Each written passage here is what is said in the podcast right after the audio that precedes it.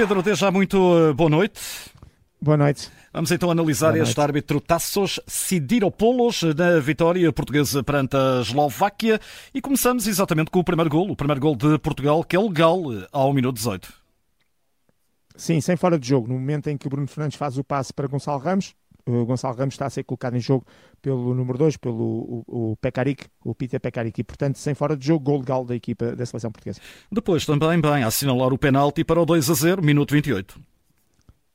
Sim, é uma situação em que nem é preciso olhar para a volumetria do braço esquerdo do, do Denis Vavro, mas sim pela, pelo gesto, o movimento claramente deliberado do braço no sentido de ficar para trás para interceptar a bola. Portanto, ou seja, ele jogou deliberadamente a bola com o braço, uh, obviamente que ao fazê-lo também ganhou volumetria e por isso no momento em que o Rafael Leão faz o cruzamento, a maneira muito ostensiva e deliberada com que o jogador uh, colocou, o eslovaco colocou a bola o braço à bola, uh, o árbitro bem de primeira, uh, depois confirmado pelo vídeo árbitro, obviamente, a assinalar o pontapé de penalti.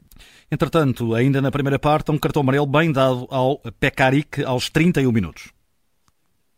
Sim, é uma falta sobre o Rafael Leão, um, um pé direito bastante alto que acabou por rastrear uh, o jogador da seleção portuguesa e, portanto, além da, da, entrada em si muito negligente, de alguma maneira, se o Rafael Leão não é rasteirado, ia com algum perigo, a velocidade habitual dele, uh, e daí o cartão amarelo ser bem mostrado.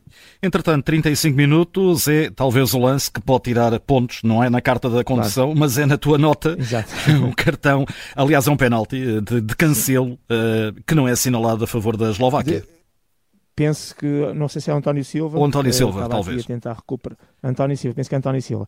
Bem, importante é que o jogador português ao saltar utilizou ambas as mãos, os braços, nomeadamente a mão esquerda, uh, na, na cara uh, do Bozenic. E, obviamente, ao fazê-lo, derrubou o jogador e impediu, inclusive, ele poder disputar o lance de cabeça. E, portanto, trata-se de uma infração com as imagens que tenho e parando, portanto, com, com, o recurso, fico a ideia que já é dentro da área. E digo isto porque eu acho que é tão claro e tão evidente o penalti depois de se ver a repetição, isto é, a infração, que a única justificação que eu posso tentar ter para que o VAR não pudesse intervir para dar penalti é se eventualmente, como aquilo é quase ali no limite da área, que eventualmente parando o momento da infração, o jogador, digamos que a falta que é feita na, na, na, cara, aquilo tem que ser projetado para o chão e, portanto, se estiver sob o risco da área ou dentro da linha da área ou dentro da área, é penalti, se estivesse fora, era livre direto.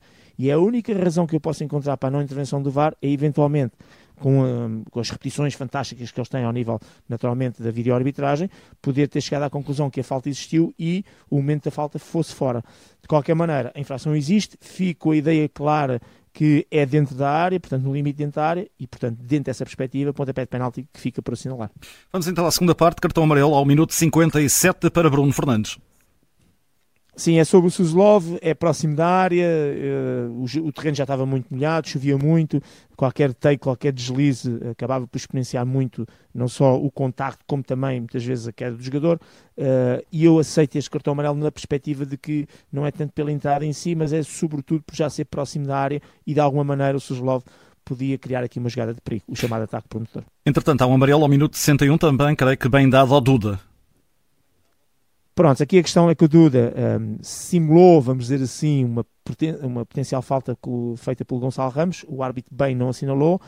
Eu penso que não foi pela simulação, mas sobretudo pelos protestos. A bola, entretanto, saiu e fico com a ideia que o demorar algum bocadinho a mostrar o cartão amarelo uh, foi depois na sequência dos protestos. De qualquer maneira, fosse pela simulação, que eu acho que não foi esse o motivo, fosse pelos protestos, que acho que foi esse o motivo, o cartão amarelo impunha-se nestas circunstâncias. Algo a dizer, minuto 72, no terceiro gol de Portugal?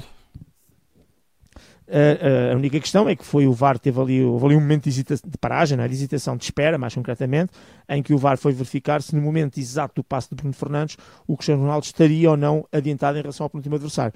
Depois percebemos que foi validado o gol, acreditamos nas tecnologias, foram colocadas as linhas e percebe-se que praticamente a linha vermelha e a linha azul estão quase coladas, mas com o tal, não, aqui na tecnologia de, que é utilizada a nível das seleções, neste caso da UEFA, não é igual à da Champions League, essa é tridimensional, esta é só com as linhas azuis e vermelhas, e portanto, acreditando na tecnologia, o Cristiano Ronaldo estava em jogo e por isso, no limite, mas estava, e por isso o terceiro gol de Portugal legal, uma vez mais sem fora de jogo. Entretanto, amarelo para Palhinha, quando faltam, eh, ou faltavam 15 minutos para terminar. Sim, Olha, eu na altura no direto fiquei com a ideia que poderia ter sido bem mostrado, depois fui ver a repetição e o Palhinho tocou na bola. Nem sequer rastreou uh, o. o uh, uh, estou a tentar dizer o nome dele, Secuniar, acho que é assim que se diz. resumindo e concluindo, não sendo falta, Uh, obviamente o cartão também foi mal mostrado. Entretanto, a última medida disciplinar aos 85 é um cartão amarelo para o Suslov. Exatamente, é sobre o Cristiano Ronaldo, ele vai a fugir com algum perigo no corredor direito, uh, embora um bocadinho distante ainda da baliza, é carregado e empurrado com o braço uh, nas costas e o árbitro entendeu, e eu concordo, que ao derrubar o jogador não teve qualquer, portanto o Suslov não teve qualquer intenção de jogar a bola, apenas de derrubar e destruir aquela jogada, porque de alguma maneira Uh, com a velocidade que, que, ia, criava já algum perigo e daí o, o tal corte-ataque prometedor. Portanto, boa decisão. Entretanto, há nove anos tinhas dado uma nota 7 na vitória de Portugal 1-0 sobre a Arménia, o gol do Ronaldo, certo? Creio que foi. Eh, exatamente, uh... o Cristiano Ronaldo, exatamente. Então e agora? Para o grego, Tassos Sidiropoulos, que nota? Olha, eu vou assumir que realmente ficou um penalti por assinalar a favor um, da, da, Eslováquia. Uh, não gostei completamente da parte disciplinar. Eu aqui realço os principais lances. Houve ali alguns lances enfim, em que se calhar a disciplina impunha-se e depois houve aqui algumas falhas, como foi o caso um, do, do, caso do Palhinha, só para dar este exemplo. Portanto, não gostei, acho que num jogo que fica com um resultado tangencial, a gente sabe depois que o jogo era sempre diferente. Uh, um penalti tem sempre relevância e importância, não sabemos o que é que podia acontecer daí e por isso vou dar nota negativa, nota 4, porque uh, com VAR ou com, com, com árbitro ou com VAR uh, exige-se mais quando está nestes patamares e neste nível e portanto eu queria que aquele penalti fosse assinalado na perspectiva de que existiu. Tenho muitas dúvidas que eventualmente fosse fora, eu, eu estava a tentar imaginar uma eventualidade para o VAR não ter, enfim, uh, entrada em jogo, chamemos assim, mas de qualquer maneira, para mim, acho que é muito clara a falta, a infração, o penalti, e é importante num jogo destes. De resto, depois viu-se até o selecionador durante muito tempo, com várias imagens, a falar com o quarto árbitro, e depois houve muitos protestos, houve, por exemplo, cartões amarelos para os bancos, que resultam já de situações em que já ninguém credulisa ou, tem, ou dá crédito ao árbitro, porque eh, perante este, este lance que ficou marcado, neste caso, em relação aos Jovás. De qualquer maneira, foi uma arbitragem que não foi de todo positiva, sobretudo com base neste penalti fica para assinalar. É certo que assinalou e bem o penalti foi de Portugal, mas de qualquer maneira, nota negativa, nota 4.